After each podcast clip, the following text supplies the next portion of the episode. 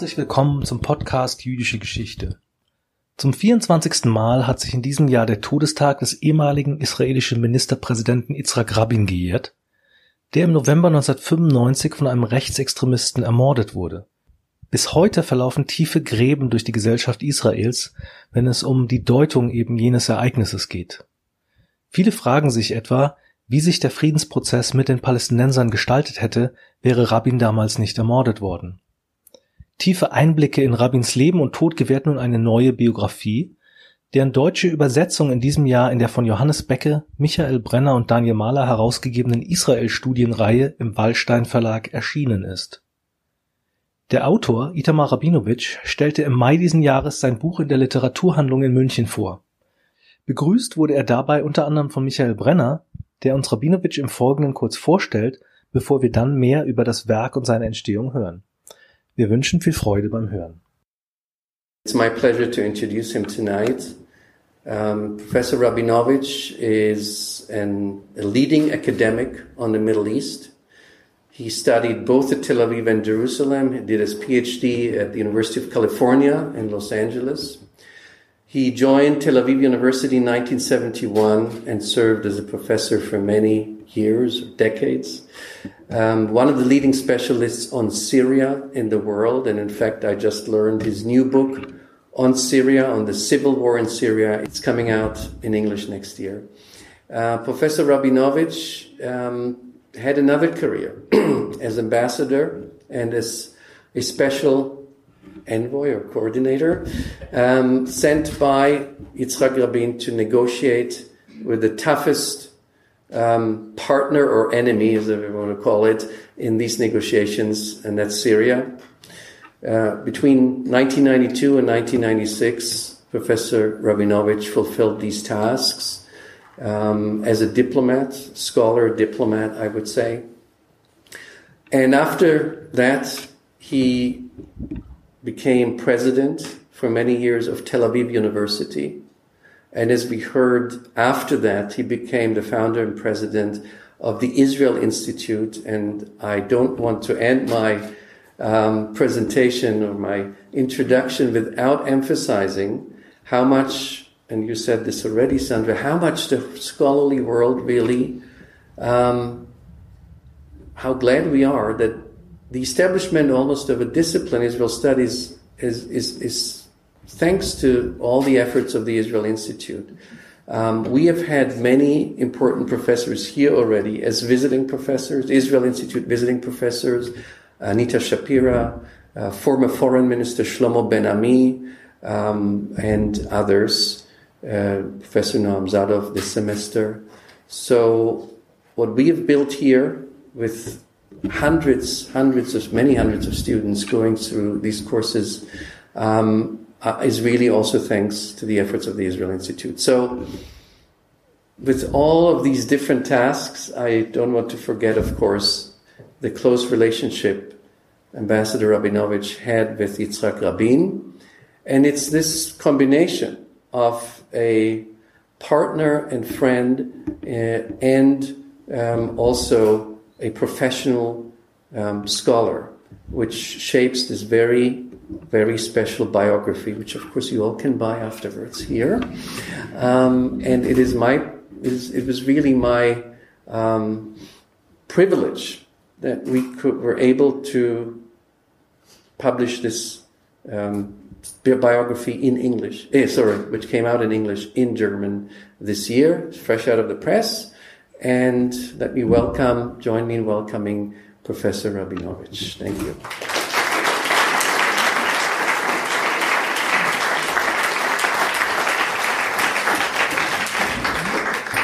Thank you very much, uh, Professor Brenner, um, Consul General of, uh, of, Israel, Mr. Minister, uh, Doc, Dr. Knobloch, the honorary doctorate is from my university. So I, I will not uh, skip it.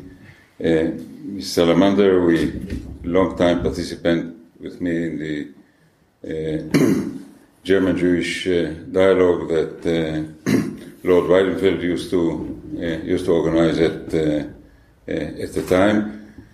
Um, several themes have already been raised in the earlier comments about this, the significance of the assassination.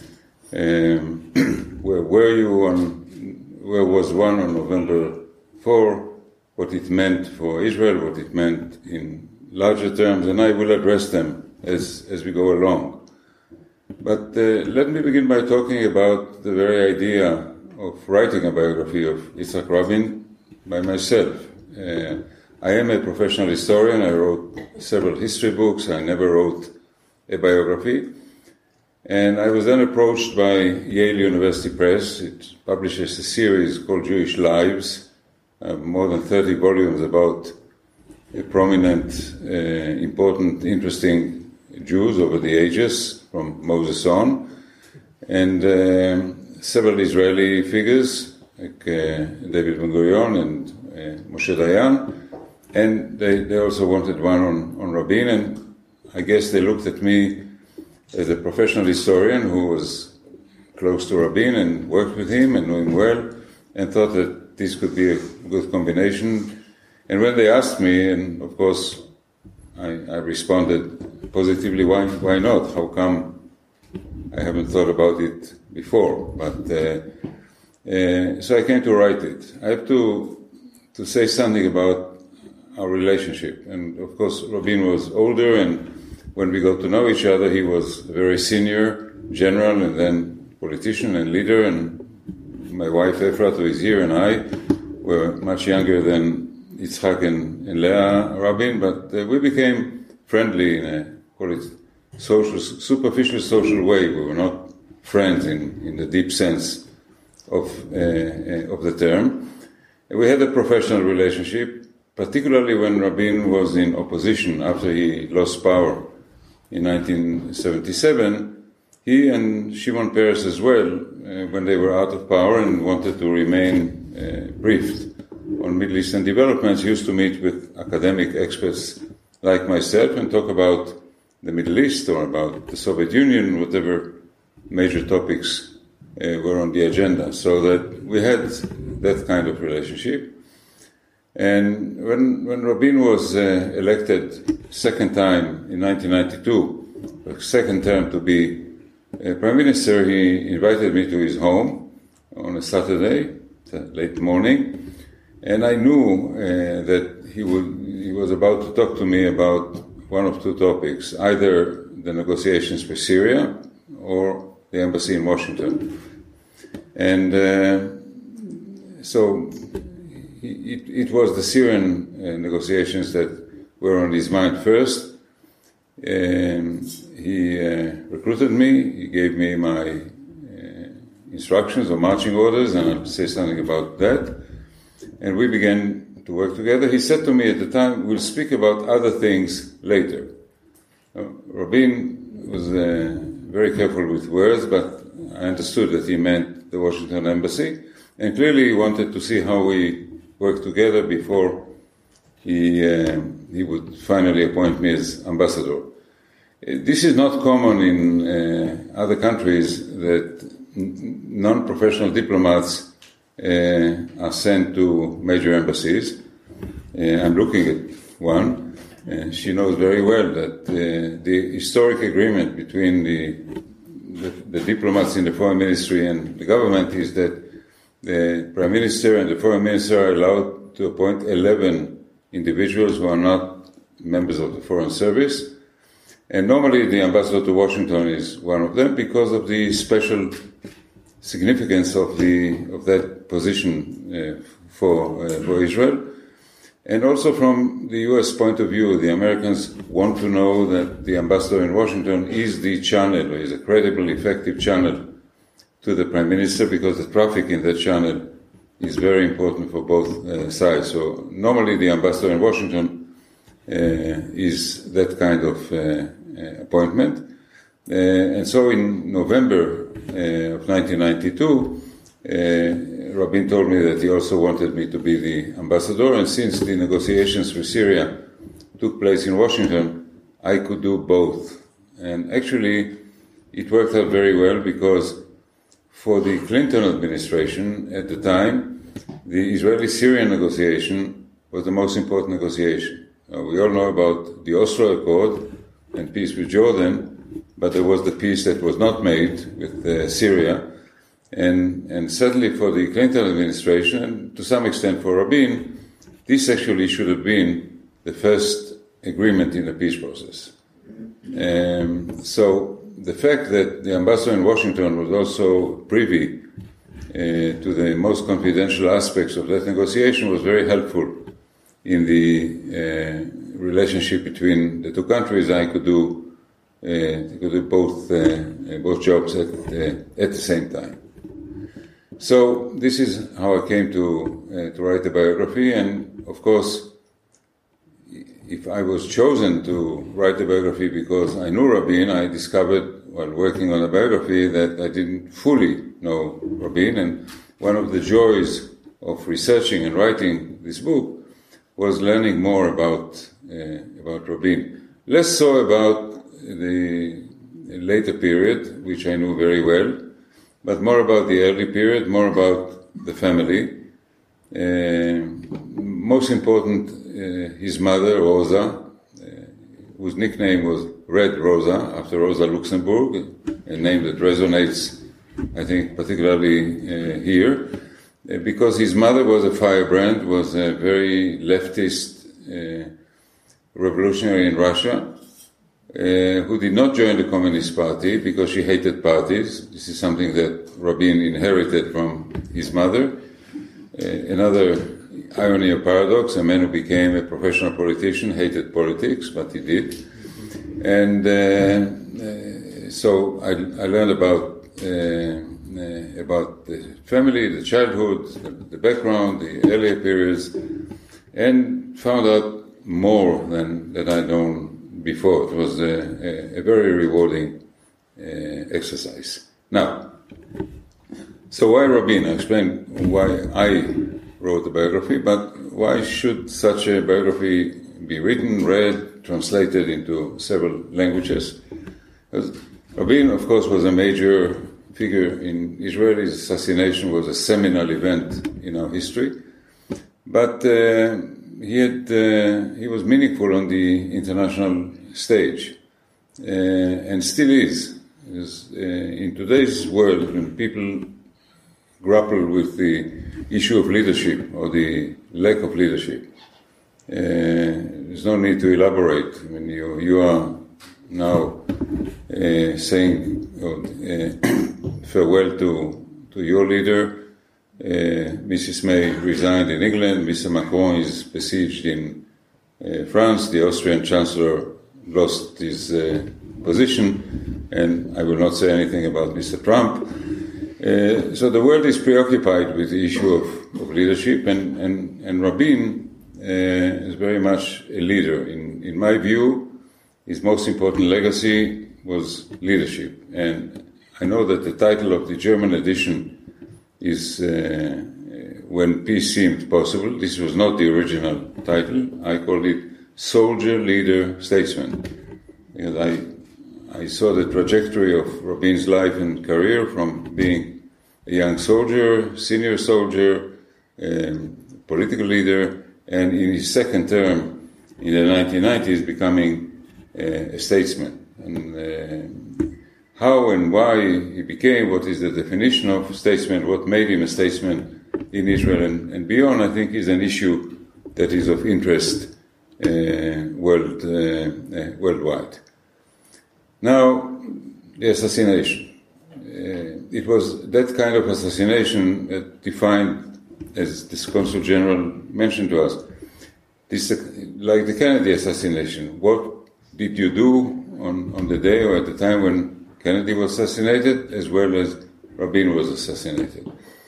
Um, and of course, Rabin is also remembered uh, because of the assassination.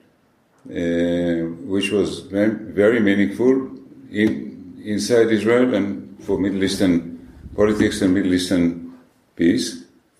Um, but uh, he's not remembered just for the assassination. Uh, of course, I looked at other assassinations and compared compared it.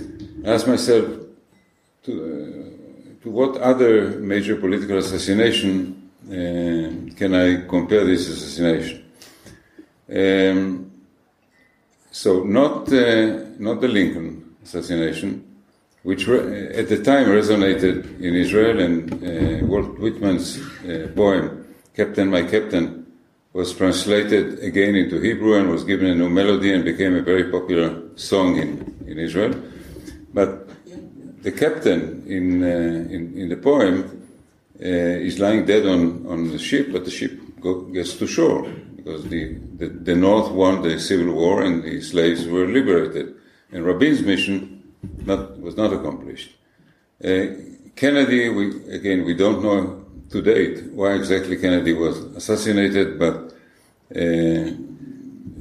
there is some, there are some elements of comparison, but it's not quite the same. I I came to the conclusion that the closest was an assassination that did not take place. The different uh, several efforts to assassinate Charles de Gaulle, because the would-be assassins of Charles de Gaulle wanted to prevent the withdrawal from Algeria, and the assassin of Rabin wanted to prevent withdrawal from, from the West Bank.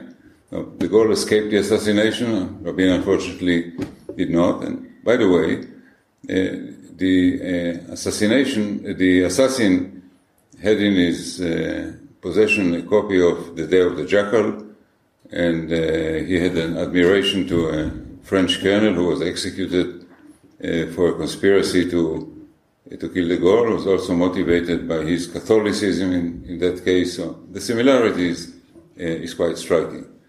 So people can be remembered because they were assassinated. Um, the prime example is uh, the Austrian Archduke was assassinated in Sarajevo.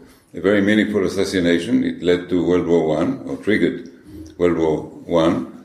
But what do we know about his life? What did he accomplish before the assassination? Not much. Rabin had a life, a career. He had a major contribution before that. So we remember Rabin both for his death and for his life. So I'll, I'll, come back to the assassination, death later, but let me speak about the life. So the, the Consul General said correctly, uh, Rabin was not a charismatic leader. He was not a Moshe Dayan. He was not Menachem Begin, who used to galvanize thousands of people by being a fiery um, orator. Um, Rabin did not have charisma, he had authority. His authority was based on uh, his standing as Mr. National Security to the Israeli public, the former Chief of Staff, the Chief of Staff during the glorious Six Day War, Minister of Defense. He came to represent to the Israeli public uh, expertise and authority in national security, and that was a very important component. Second was credibility, trustworthiness. Uh, Rabin was not a typical diplomat, was not a typical politician. He would speak his mind off. He would say what he thought, uh, and uh, he would say the truth. And not everybody liked it all the time, but most people liked it most of the time because people want to have a credible leader. I'll give one example. When Rabin was Minister of Defense, we were still in South Lebanon. Israeli soldiers were being killed uh, several dozens a year. That happened sometimes on his watch. When there would be an incident and we would lose two or four soldiers, he would appear on television, the public directly from the television screen and would say, Well, today or yesterday we had an unfortunate incident in Lebanon, we lost two soldiers, and as Minister of Defense, I take full responsibility. Maybe it's the common decent thing to do, but that's not what most politicians do, and this is something that the public appreciates. And this is just one example. I, I could also see it firsthand in his relationship with uh, President Clinton, the President of the United States, because one of the things that Clinton appreciated in, in Rabin was that honesty and, and directness. Uh, the Prime Minister of Israel can say no to the President of the United States every so often, uh, and can get away with it. But he must not lie. He must not promise and not deliver. And, and Clinton knew that with Rabin he had a partner who would not always deliver, but when he did not deliver, he would, would be open and, and frank about it. So that, that was a very important component of building his credibility with the Israeli public. And in, in the 1990s, this came to fruition. Israel had a leader who uh, was trusted and uh, uh, who uh, was seen as, as the key to security. And here I come to a very important point the apparent contradiction between being a soldier and a peacemaker. It's not a contradiction in Israel. Since um, we live a very fragile existence, and since the security threats are massive and real, when, when we make peace, the public wants to know that this is done responsibly, that we are not exposed to danger, that this is done by someone who understands the security aspects of, of peacemaking and make sure that peace comes together with, uh, uh, with security. And, and therefore, uh, it is uh, leaders who have that position uh, who can, um, who can make peace and get the Israeli public to support it. The Consul General mentioned before the awkwardness of the Rabin Arafat handshake. Yes, Rabin did not particularly care about Arafat. Uh, he used to say, Peace you don't make with friends, you make with enemies. Um, and he was not enthused about having to shake, to shake his hand, but he understood that he had, he had to do it, and he did it with obvious awkwardness that the Israeli public appreciated. That he said, okay, the leader did it because it had to be done, but we appreciate the fact that he is not enthused about it. And that helped Rabin, quote unquote, sell the Oslo agreement to a very uh, apprehensive Israeli public. This is something that Rabin had and his partner and rival Shimon Peres did not have. Um, now, let me illustrate the importance of this uh, in the following way. The assassin, Yigal Amir, who assassinated Rabin, uh, sat in waiting. Uh, Rabin and Peres spoke in a public rally in the Rabin, what is now the Rabin Square. And uh, it was a very successful peace rally, and they, they both departed, went down the stairs. The, the cars were parked uh, at the bottom of the stairs. When they were in the middle of the stairs, uh, Rabin said to Peres, "You know, we haven't we haven't thanked the organizers of the rally sufficiently. Let's go back and thank them properly." Peres said, "You know, I'm tired. I'll go home." And Rabin went up and shook hands and said, "Thank you again," and then came down the stairs.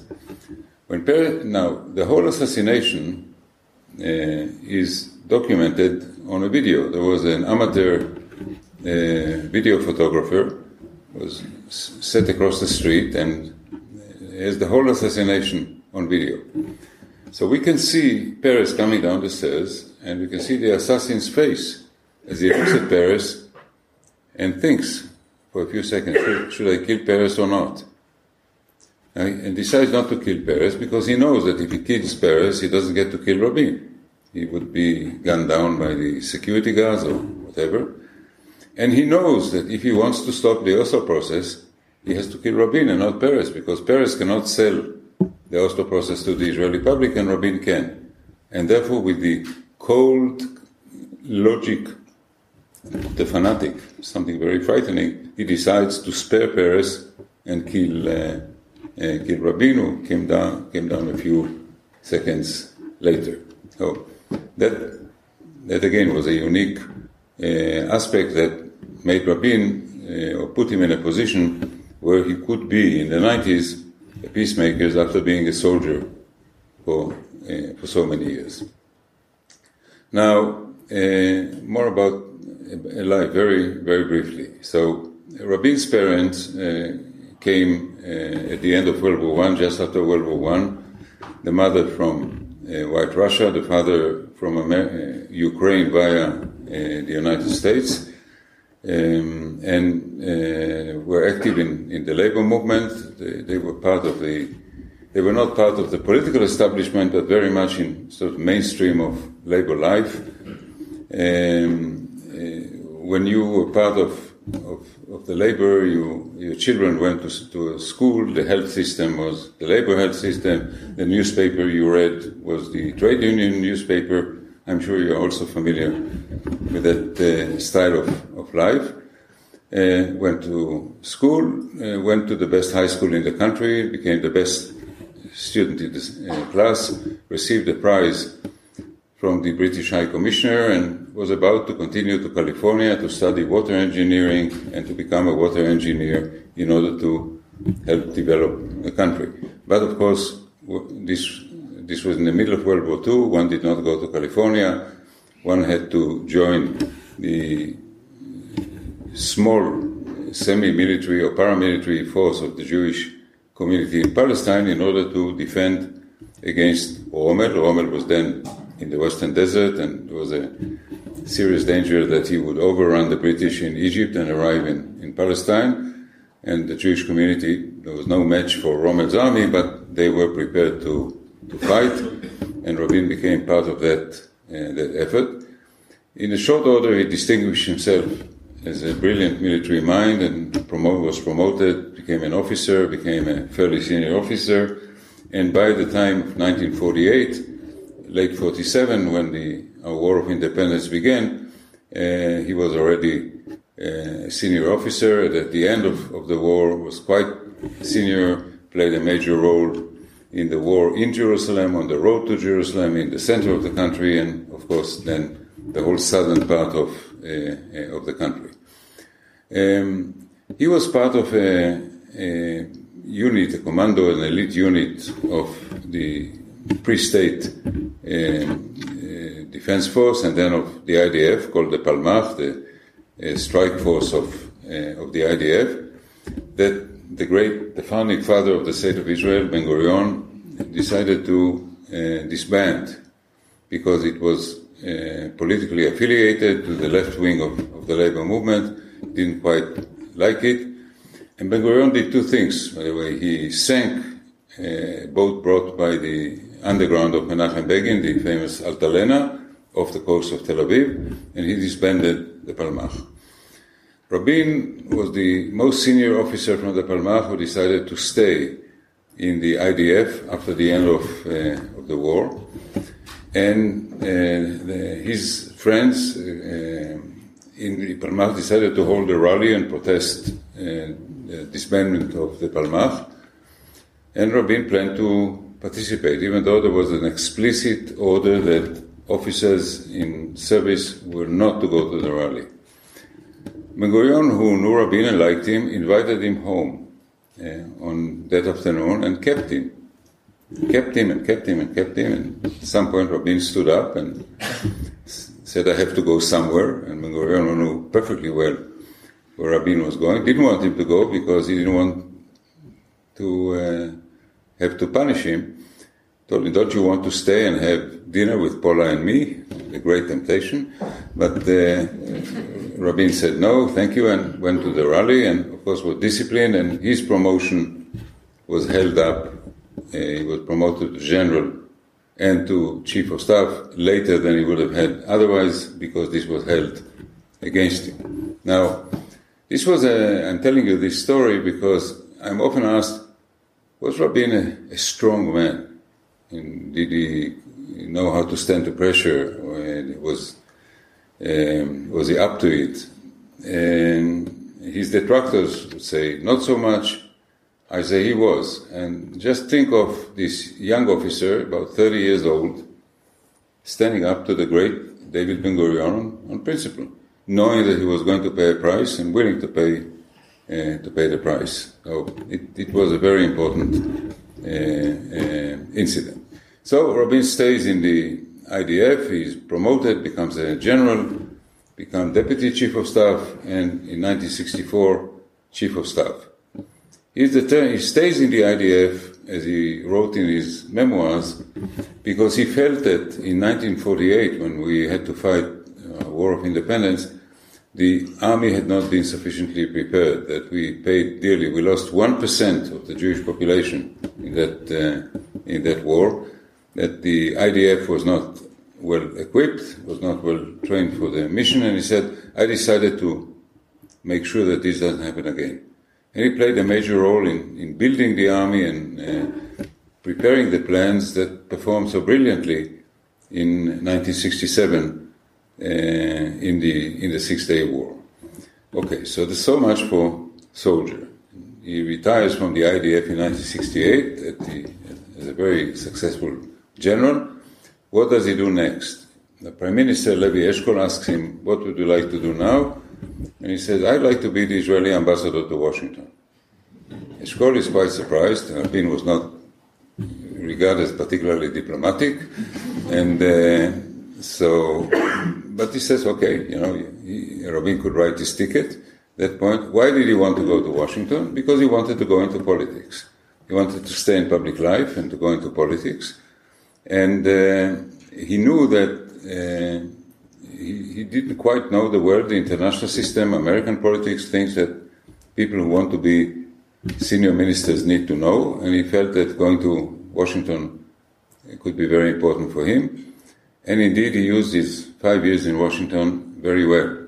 He was a very effective ambassador, uh, first to Johnson and then the Nixon administration. And one very important aspect of that ambassadorship was his relationship with Henry Kissinger, was a national security advisor to Nixon and then Secretary of State. He and Rabin liked each other and appreciated each other, and uh, Kissinger became Rabin's mentor in international politics, in American politics, and uh, Rabin was a very good student, and that was a, a, very important relationship. And Rabin then comes back to Israel in 1973 and decides to go into politics, to go in the Labour Party uh, list to the parliamentary elections scheduled for October 1973. And he goes into politics. Now, here is another aspect of his personality and career. He understands that he has to go into politics because if you want to be a minister, you have to, to go into politics. But he hated politics. I mentioned it before. The whole idea, I'm, I'm now looking at people who were uh, in, in politics, you, you have to do what politicians do. You have to hug babies, you have to press the flesh, you have to, you have to know the name of the assistant uh, secretary of the party branch in a, in a small town, you have to return the phone calls and you have to have many boring appointments, and you have to stand in cocktail parties and pretend that you are interested. This is this is what you have to do, and he wasn't good at that. He wasn't good at that. Um, and then something happens. Of course, the October War, the Yom Kippur War.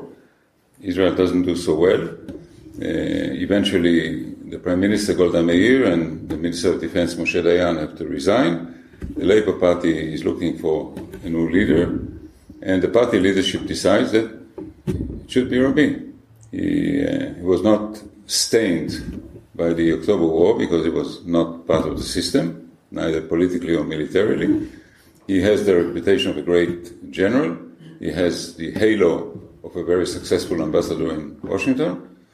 So the party establishment uh, decides that he is the candidate. He has a competitor, Shimon Peres, and uh, they uh, they fight for the position. Per, uh, Rabin wins 60-40 and uh, becomes uh, prime minister, but he has to give Peres a senior position. He gives him the Ministry of Defense.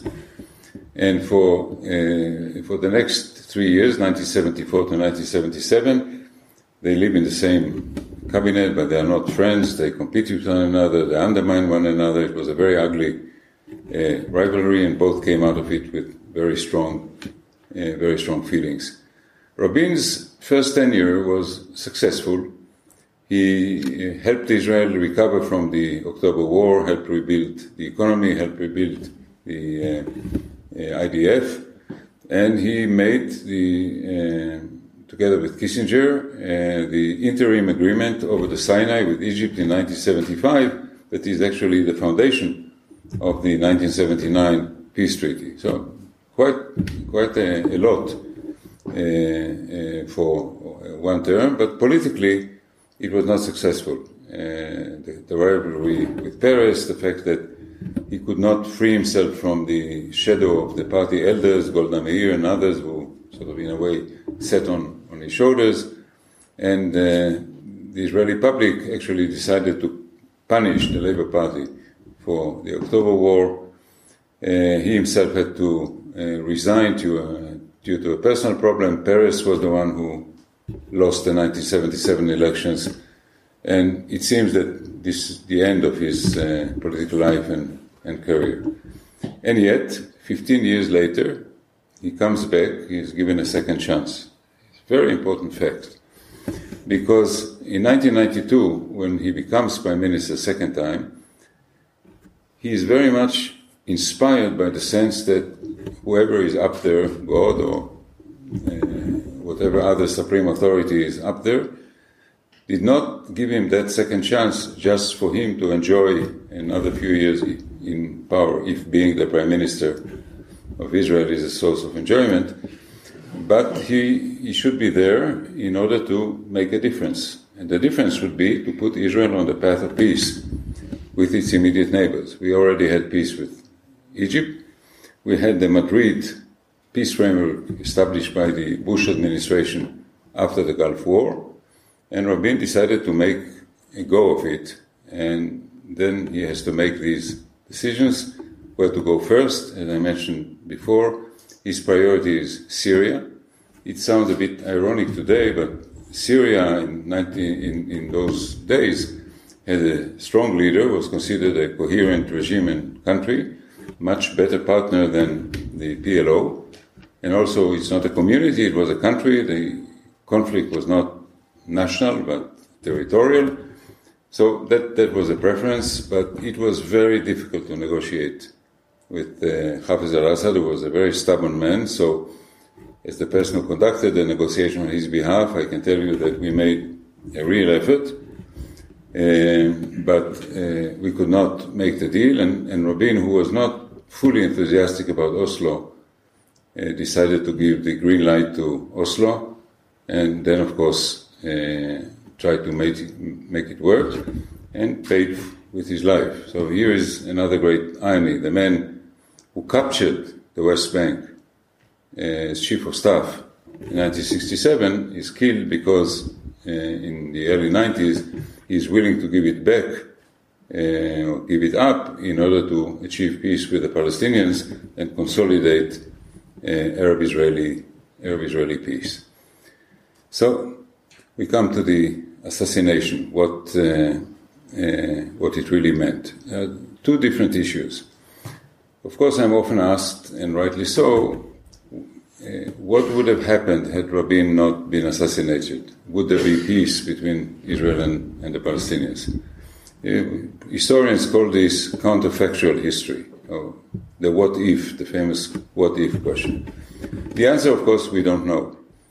In 1995, when he was killed, Rabin had yet to be re-elected. The elections were scheduled in November 96. Uh, he, pro- he, he, probably would have won it, but it was not a, an easy task because the, the terrorism and the con- controversies surrounding uh, Oslo and the incitement, it, it, would have been a very tough electoral fight. And then he had to negotiate with Yasser Arafat the final status agreement, which again would not have been easy. So you know, we tend to think that he, he would have done it well, and even if there was a crisis, it need not necessarily have been followed by an intifada, but we just don't know. What we do know is that it made a big difference in Israeli public and political life because this assassination and the incitement that preceded it opened the floodgates uh, to violence, to incitement, uh, and they did not disappear. The same people who incited and were violent in 1995 uh, are still active in Israeli public life. Some of them make their way into our parliament, and whenever an, another Israeli government in the future will try to move on in our relationship with the Palestinians, it is likely to meet very stiff opposition, not necessarily assassination, but very, very stiff, uh, uh, stiff opposition. So uh, we can only speculate. Uh, we do not we do not know. Let me end here, and I'd be very happy to take uh, questions or comments from the audience. Thank you very much.